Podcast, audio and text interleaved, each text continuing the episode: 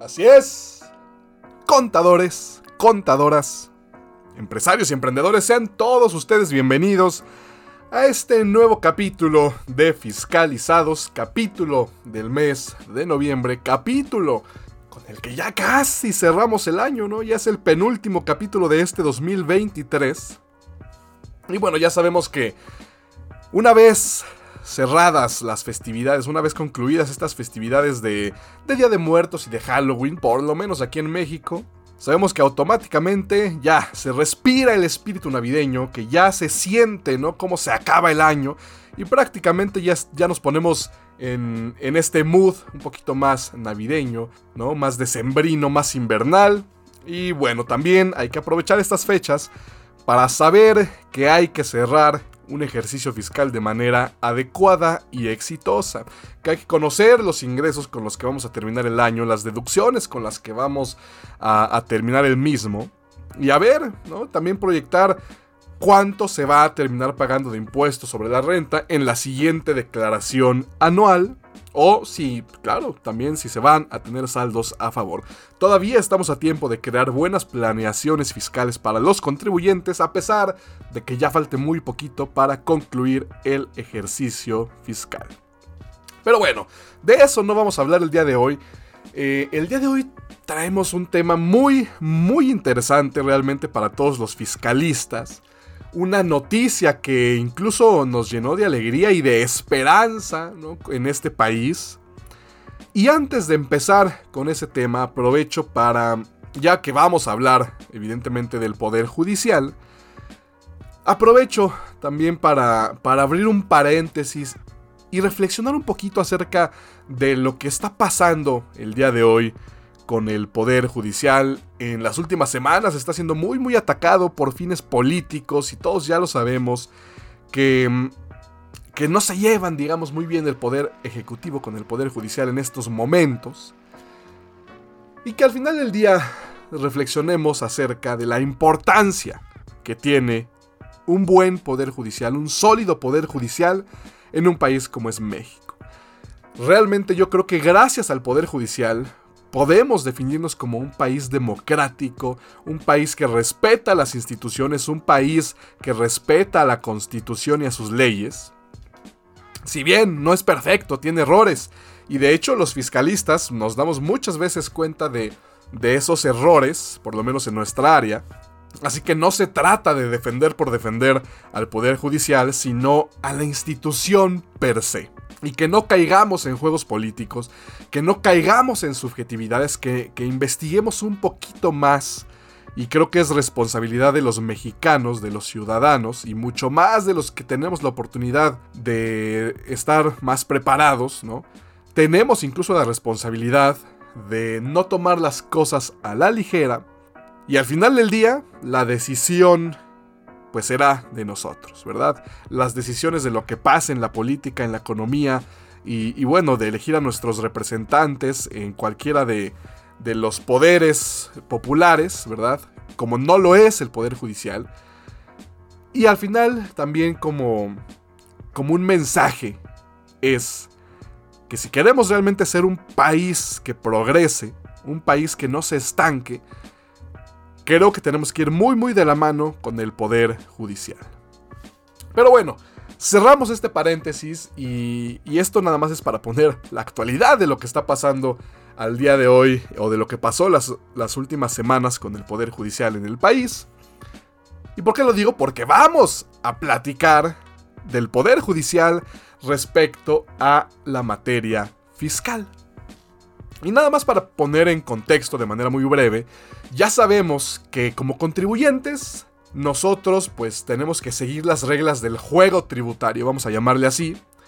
O sea, tenemos que seguir lo que nos dicen las leyes, tenemos que tributar basados en lo que nos dice el artículo 31 fracción cuarta de la Constitución. Y es más, me permito leerlo, ¿no?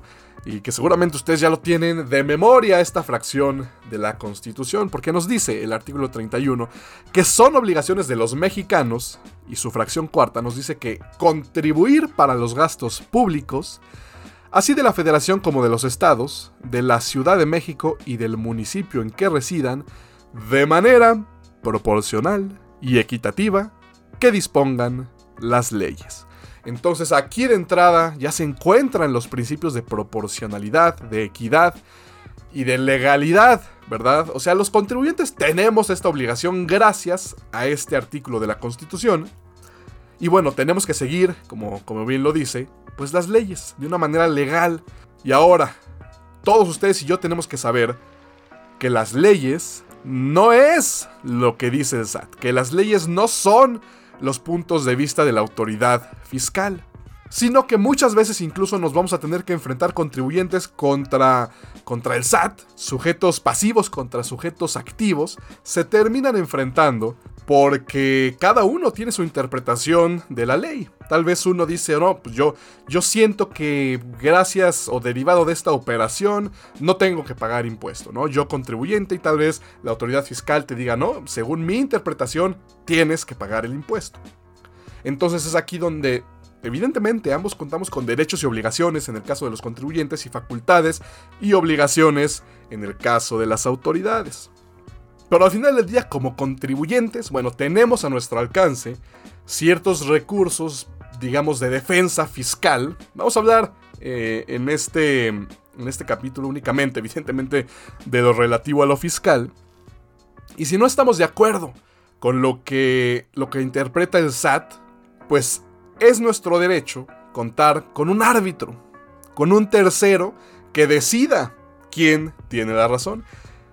Y en este caso, pues estamos hablando del poder judicial, de la Suprema Corte de Justicia de la Nación em, en, el Pleno, o sea, primera y segunda sala, quienes pueden generar jurisprudencias, incluso los plenos de circuito, o sea, digamos el Poder Judicial a nivel local, a nivel estatal, también pueden crear jurisprudencia. ¿Y esto qué es? Básicamente es la interpretación del Poder Judicial de ese tercero y, al final, no significa que esto cambie la ley per se. Pero es un precedente que al final del día para quien caiga en situaciones similares o iguales, bueno, pueda usar estos recursos para defenderse y evidentemente la, la otra parte, en este caso el SAT, pues también verá que hay un precedente que no está a su favor o que está a su favor y también utilizarlo, digamos que para clarificar la situación en la que se están peleando, ¿no? El SAT y el contribuyente. Esto en el caso de las jurisprudencias, pero ahora, ¿qué pasa si existe una ley, una disposición fiscal? Que yo, en mi interpretación, ¿sí? como, como contribuyente, como contadores, como fiscalistas, como abogados, consideramos que es inconstitucional. Bueno, en este caso existen también eh, algunos recursos como el juicio de amparo. Y en este caso, el amparo va a servir también para crear un precedente, pero ahí sí me beneficia directamente eh, tal vez estar amparado contra una disposición. Que, que, el Poder Judicial diga, ¿sabes qué? No te aplica a ti, contribuyente, esta, esta norma, esta disposición, porque te amparaste y te hicimos válido ese amparo, básicamente. Y ahora, ¿qué pasó el mes pasado? Bueno, resulta que un contribuyente se ampara contra algunas disposiciones del Código Fiscal de la Federación. Estamos hablando del artículo 29A en sus párrafos cuarto, quinto y sexto, ¿sí? También el artículo 81 en su fracción 46 y el 82 en su fracción 42, también del Código Fiscal de la Federación, así como la regla 2.7.1.47 de la resolución miscelánea fiscal. ¿Y a qué nos estamos refiriendo con todo esto? Bueno, básicamente el amparo consistió en estas disposiciones relativas a la cancelación de CFDIs, a la, cancelación de facturas. Recordemos que el artículo 29A del código pues se refiere a los requisitos que tienen que reunir los comprobantes fiscales que nosotros emitimos. ¿Y qué nos dice el párrafo cuarto, quinto y sexto? Que es contra las disposiciones que este contribuyente se amparó. Y, me permito leerlos porque creo que hay que tener un contexto mucho más claro de lo que, de lo que estamos hablando. Miren, está muy fácil, la verdad. El párrafo cuarto nos dice que, salvo que las disposiciones fiscales prevean un plazo menor, los comprobantes fiscales digitales por Internet solo podrán cancelarse en el ejercicio en el que se expidan.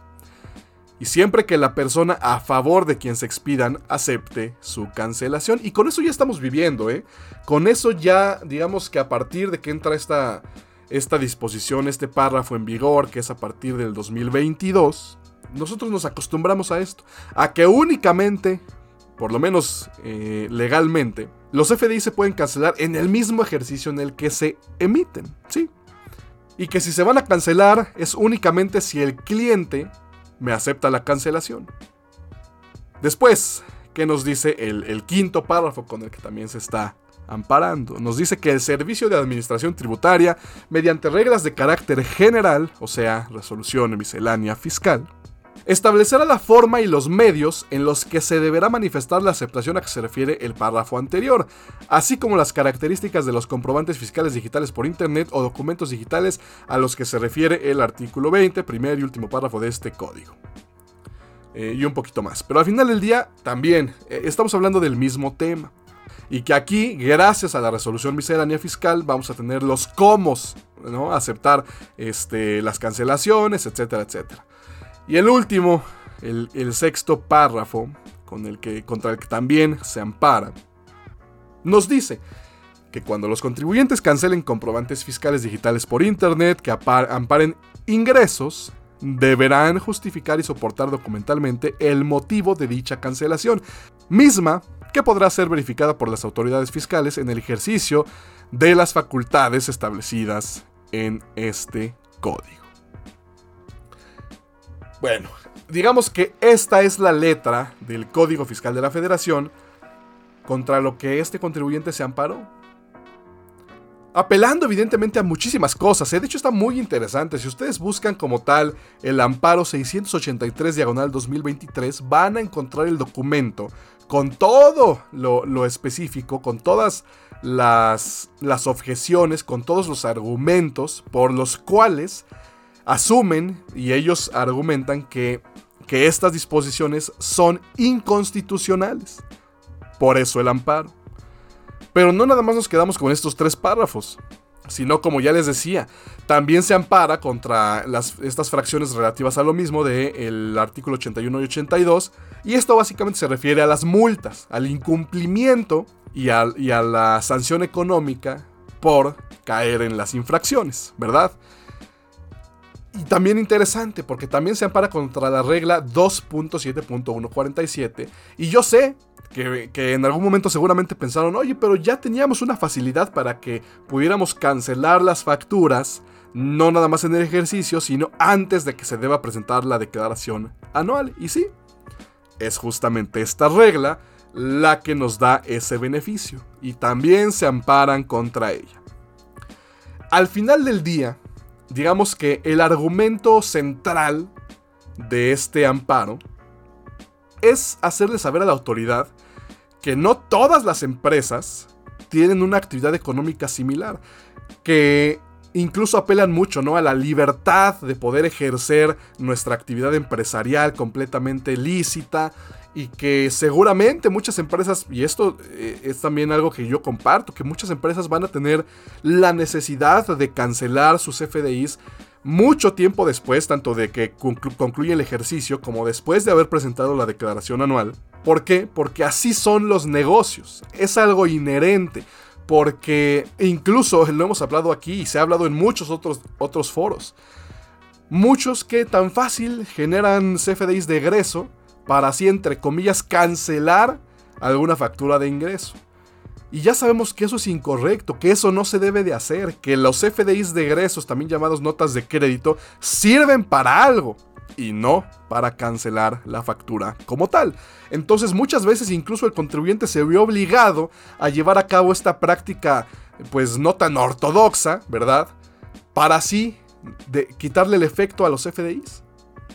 Entonces realmente, y esto se los digo como fiscalista a otros fiscalistas, tienen que leer este amparo completo, porque realmente los argumentos que, que, se van leyendo poco a poco, tanto del contribuyente como del Poder Judicial, realmente son muy buenos y básicamente es una película para nosotros, porque se están dando con todo Y al final del día, ¿qué pasó? Bueno, no se le concede el amparo. De hecho, aquí mismo, en ese documento que ustedes pueden descargar, te dice que no se ampara el contribuyente contra, eh, contra lo que se solicita. O sea, después de todos los argumentos, después de todos estos hechos que están proponiendo para que se cree este precedente y para hacer inconstitucional estas disposiciones, después de todo, te dicen, ¿sabes qué? Después de analizarlo, nosotros consideramos que no es válido y no amparamos esto. Ok. Después, se queda el amparo en revisión y el 25 de octubre, ¿qué creen? Se nos da otra resolución en donde efectivamente sí se ampara al contribuyente, pero únicamente contra el párrafo cuarto del artículo 29A del Código Fiscal de la Federación, evidentemente. No contra los de las multas, no contra la, la, resolución miscelánea fiscal, no contra el quinto y sexto párrafo, pero sí contra el cuarto, que de alguna manera es el más importante. Es el que te dice que únicamente se va a, a poder cancelar los comprobantes fiscales digitales en el mismo ejercicio. ¿Por qué les dije todo esto? ¿Y por qué dijimos que había sido una muy buena noticia? A pesar de que esto no significa que se va a modificar, por lo menos por ahora, este párrafo de, del código, no significa que todos los contribuyentes estamos amparados, no significa que a partir de ahora ya podemos cancelar cuando queramos los FDIs. No. Sin embargo, se crea un precedente a favor de un contribuyente que de entrada eso ya es buena noticia, ¿eh? porque ya tenía años que no existía un, digamos, un punto de vista del Poder Judicial a favor de los contribuyentes. Eso ya es buena noticia per se. Y lo segundo, que si nosotros llegamos a caer en una situación en la que nos sintamos vulnerados por este por esta disposición, probablemente los caminos de la defensa, de la defensa sean mucho más amigables para el contribuyente, porque en algún momento se van a topar o nos vamos a topar con esta resolución y probablemente también podemos tener un punto a nuestro favor. Está muy muy interesante al final del día, esta empresa quedó amparada contra este párrafo cuarto del artículo 29A del Código Fiscal de la Federación. Y bueno, probablemente en el futuro muchos contribuyentes pues van a terminar beneficiándose de esto. Y es que miren, al final del día, yo entiendo que era un relajo para, para la autoridad fiscal el hecho de que canceláramos FDIs años después y que metiéramos declaraciones complementarias o que no acumuláramos todos los ingresos como debían de ser en su momento. O sea, había muchísimos, muchísimos problemas alrededor de esto. Pero como bien dicen, pagamos justos por pecadores. Porque como les decía, en la operación de una empresa, en cualquier giro en realidad, pero más empresas que tienen todos los días miles de facturas, bueno, es muy difícil que después de, algunos meses de que se cierra el ejercicio fiscal, ya hayan al 100% verificado todo, ¿verdad? Que entiendo, tenemos que tener controles muy efectivos, tenemos que tener un compliance, digamos, hecho a, la medida del contribuyente, pero una empresa siempre tiene, tiene el factor del error humano y, bueno, también de, lo que podamos llegar a tener o no en nuestras relaciones comerciales. Pero bueno, este es, digamos, la noticia principal del mes en materia fiscal. Lo que se resolvió, ¿verdad? También evidentemente en la segunda sala, ¿no? Los que se dedican a la parte administrativa, la primera sala es la que se dedica más a temas penales. Y aquí está, o sea, también esto lo pueden revisar, como les dije, se publicó el 25 de octubre de este año. Ahí está también el, el amparo completo y esta resolución para que podamos nosotros, incluso créanme, que al fiscalista le va a servir mucho para empezar a encontrar argumentos en contra de algunas disposiciones, para poder encontrar caminos para la defensa fiscal, que después hablaremos de ese tema, ¿verdad? Que también está muy, muy interesante. Y hablar de todos los medios de defensa que existen va a estar muy interesante, siendo el amparo básicamente el último. Y el último de los últimos, pues es, justo esto. Es justo esto lo que pasó. La revisión de un amparo. Y miren, en la última instancia, esta empresa terminó amparada. Y bueno, ya que estamos platicando de estos precedentes judiciales publicados recientemente, vamos a hablar de, un par más. Y miren, aquí hay uno muy interesante, el cual básicamente, eh, esta es una jurisprudencia publicada en los últimos días de septiembre de, este año, la cual básicamente que nos dice que es constitucional el tema del beneficiario controlador. Y sí, ustedes se acordarán que esto fue publicado en la reforma fiscal del 2022, que esto ya viene actualmente en el Código Fiscal de la Federación y que sé que todos ustedes con sus empresas y con sus clientes cumplen a cabalidad con este, con este tema. Que, bueno, recordemos que tenemos que tener ya un archivo con toda la información relativa al beneficiario controlador de cada empresa.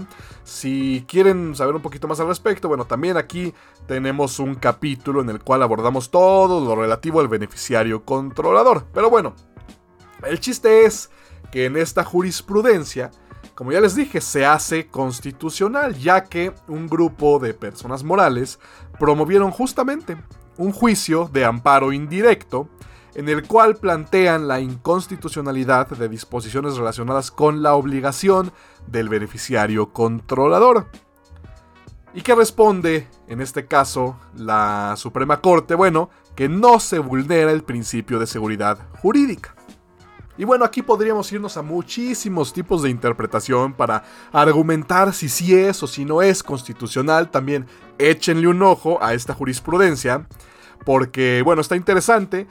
Y esto también puede dar pauta a que ya se empiecen a dar revisiones por parte de la autoridad fiscal, que ya empiecen a solicitar esta información, ya que acuérdense que las multas por no cumplir con, con este expediente pues son bastante altas.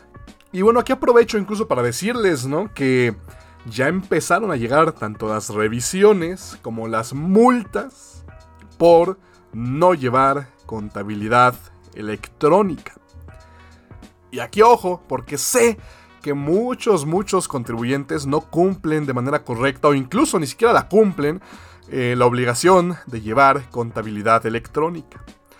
Porque seguramente eran de aquellos que decían, no, hombre, esto nunca lo van a revisar, nunca han revisado esto, esto va a cambiar, se va a terminar quitando, entonces nosotros no cumplimos con la contabilidad electrónica. Bueno, ya empezaron a llegar las, las multas y también ya empezó la autoridad fiscal a ejercer sus facultades de comprobación sobre este tema específicamente a partir del 2018.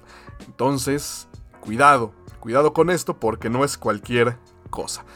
Pero bueno, seguimos con, con otro, otro de estos precedentes judiciales súper interesantes. Este no publicado por la Suprema Corte de Justicia de la Nación, sino por el Tribunal Federal de Justicia Administrativa. Y fíjense de inicio el título. Donación. Cuando el monto exceda de 5 mil pesos, debe realizarse mediante escritura pública, pues de lo contrario se considera como ingreso para efectos del impuesto sobre la renta. Sabemos evidentemente que gracias al artículo 93 estamos exentos de pagar impuestos cuando se trate de un donativo. Si bien hay un, hay un tope para cuando no se trata de cónyuges o ascendientes o descendientes en línea recta, pero hablamos de un ingreso exento. Ahora, la naturaleza de una donación o de un donativo es eh, la naturaleza civil. O sea que va a estar regulado en el Código Civil Federal y en los códigos civiles de, cada entidad. ¿Y qué nos dice? El, o qué, qué se entiende como una donación según el ámbito civil? Bueno, nos dice que se tiene que la donación es un contrato por el que una persona transfiere a otra gratuitamente una parte o la totalidad de sus bienes presentes, la cual, tratándose de bienes muebles, si excede de los 5 mil pesos, debe realizarse mediante escritura pública. Entonces, cuando estamos hablando de, donativos, de donaciones que no sean bienes inmuebles, que, que, en realidad estos también necesitan escritura pública por su misma naturaleza, ¿verdad? Entonces como que por eso los excluyen de aquí. Pero bueno, si hablamos de una donación, si supera los 5 mil pesos, ya sea en dinero o en bienes, tendría que llevarse a un notario o a un corredor, ¿no? También. Si no, la interpretación pues se hace extensiva, porque se agarran de la materia civil para decir, ok, si allá no está considerado donativo, yo tampoco lo voy a considerar como tal, entonces va a ser un ingreso afecto al impuesto sobre la renta. Eso es lo que se está interpretando. Eso es lo que nos está diciendo, en este caso, el Tribunal Federal de Justicia Administrativa. Ahora, ¿Qué piensan ustedes? ¿Realmente esto es viable? ¿Realmente si, si no sé, si un padre le deposita a su hijo 10 mil pesos para alguna cuestión en específico, tendría que llevarlo ante escritura pública? O si no, ese hijo tendría que pagar impuestos sobre la renta sobre, sobre ese depósito. Realmente, si nos vamos a poner estrictos, pues sí, ¿Por qué? Porque el Código Civil, que es el que regula esta, esta actividad, la donación, pues sí nos dice que de ser mayor a 5 mil pesos, pues tendría que ser de esta manera. Si no lo es, la autoridad fiscal podría no... Em, más bien, si no se hace de esta manera, la autoridad fiscal que nos podría decir, oye, según la naturaleza de esta operación, lo tuviste que haber llevado a escritura pública, así que no te lo voy a reconocer como tal y me tienes que pagar el impuesto. Viable, eh, definitivamente no lo es. Imagínense si, si se pasa por mil pesos, si hablamos de una donación de seis mil pesos, ¿cuánto nos va a cobrar el notario por escriturar ese, ese donativo? ¿10 mil, 15 mil, 20 mil pesos? Depende. Entonces, realmente, esto es un problema que tendríamos como personas físicas más comúnmente en alguna revisión por parte de la autoridad fiscal. Porque no basta con que le diga así, mira, estos depósitos son de mi mamá, de mi hijo, de, de mi esposo, de mi esposa. Aquí están los estados de cuenta. Incluso somos tan, tan precavidos que hicimos un contrato, mira, aquí lo firmamos y bueno, se trata de esto. Entonces, si nos salen con que, ¿y qué crees? Tu contrato no es válido porque, según el Código Civil de tu entidad, bueno, se entiende que si supera los 5 mil pesos, tiene que ser ante un notario.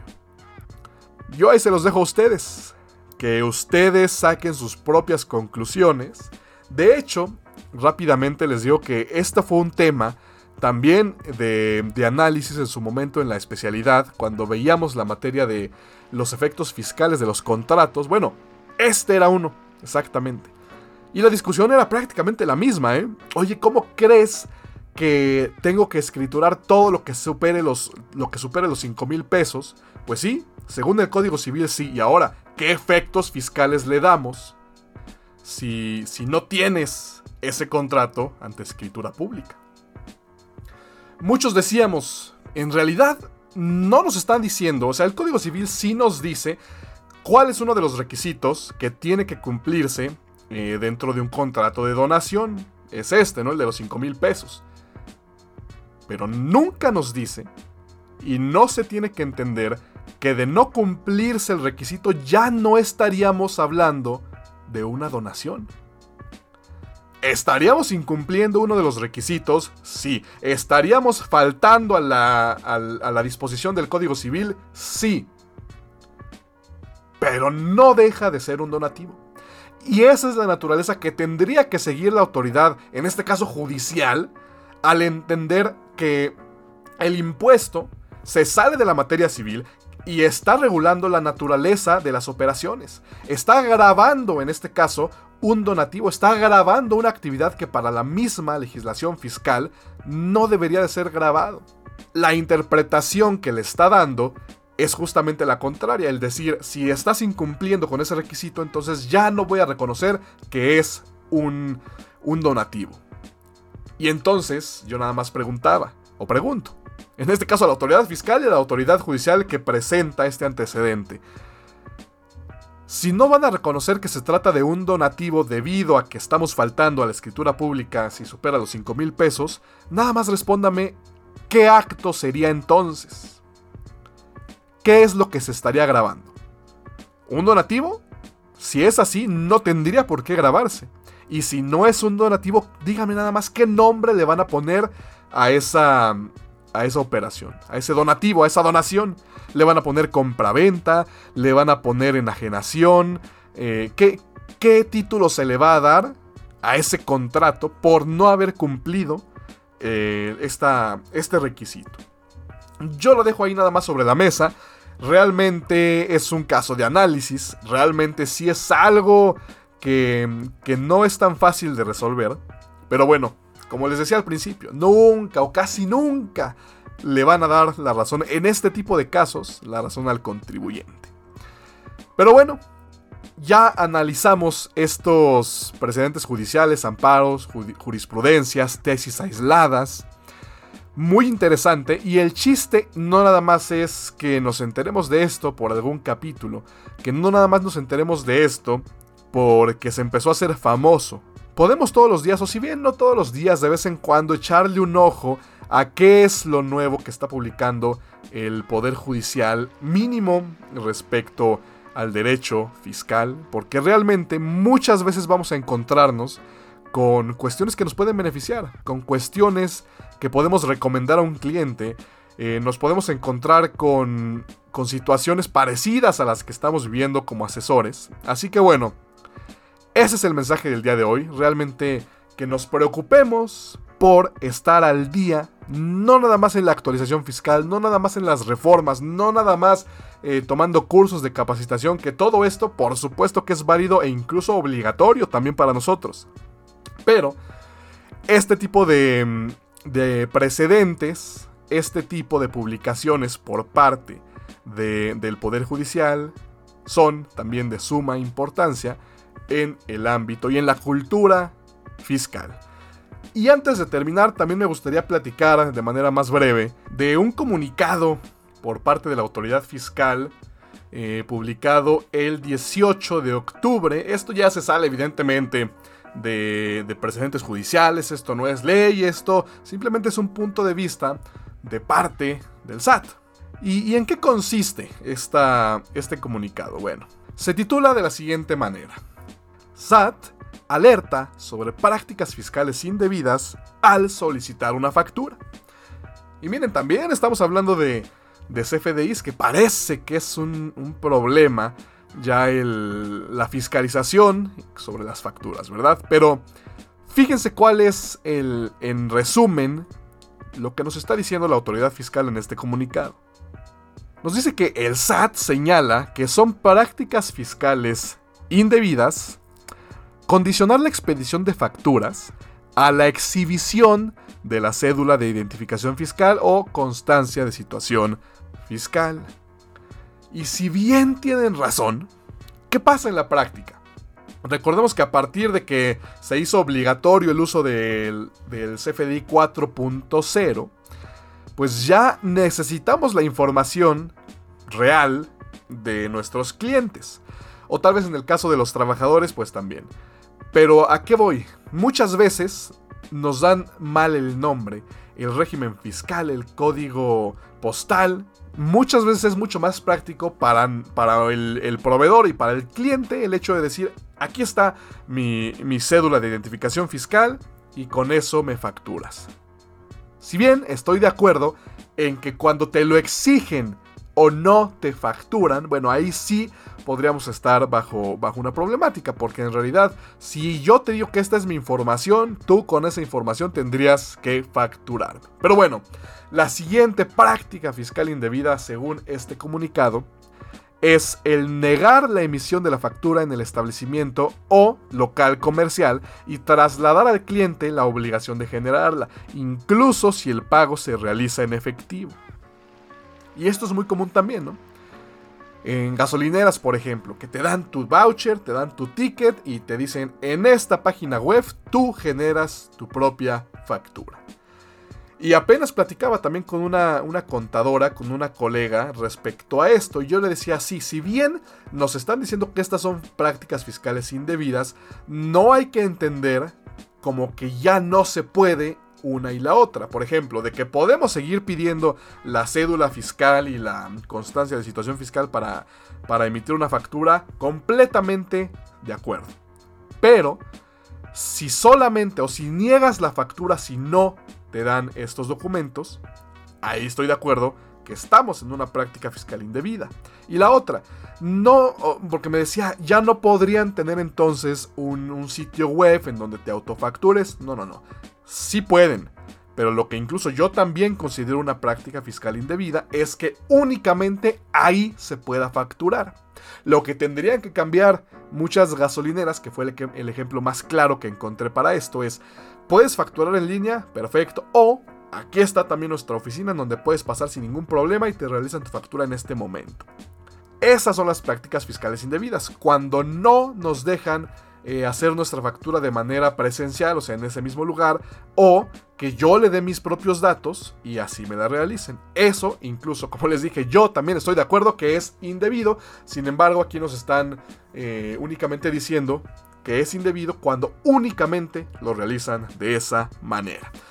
Y, ahorita que estamos hablando de prácticas fiscales indebidas relacionadas con la emisión de facturas, yo le quisiera mandar incluso un mensaje a las autoridades fiscales porque ellas mismas, eh, o el SAT mismo, vaya, muchas veces son los encargados de que muchos contribuyentes caigan en prácticas fiscales completamente indebidas. También platicaba recientemente con, con algún cliente, el cual se dio cuenta de que ya no le estaban facturando los servicios de taxis de plataformas digitales, llámese Uber, llámese Didi o como le quieran decir. Que ya no, ya no le estaban llegando las facturas cuando antes automáticamente le llegaban, ¿no? Porque él ya tenía dado de alta en la plataforma su RFC, sus datos y que siempre le llegaban esas, esas facturas. ¿Y qué pasa? que el mismo SAT, bueno, no el mismo SAT, eh, evidentemente ellos recomiendan, ¿verdad? Y son los que entregan el paquete económico, pero la misma ley te permite no estar dado de alta y poder trabajar en la plataforma. Simplemente acuérdense de que, de que la legislación en plataformas digitales te dice que tú subes o das de alta tu RFC en la plataforma y de esa manera hay cierta retención de, impuesto al valor agregado y de ISR. Y que si no, esto significa más bien que si no lo das de alta, te retienen más.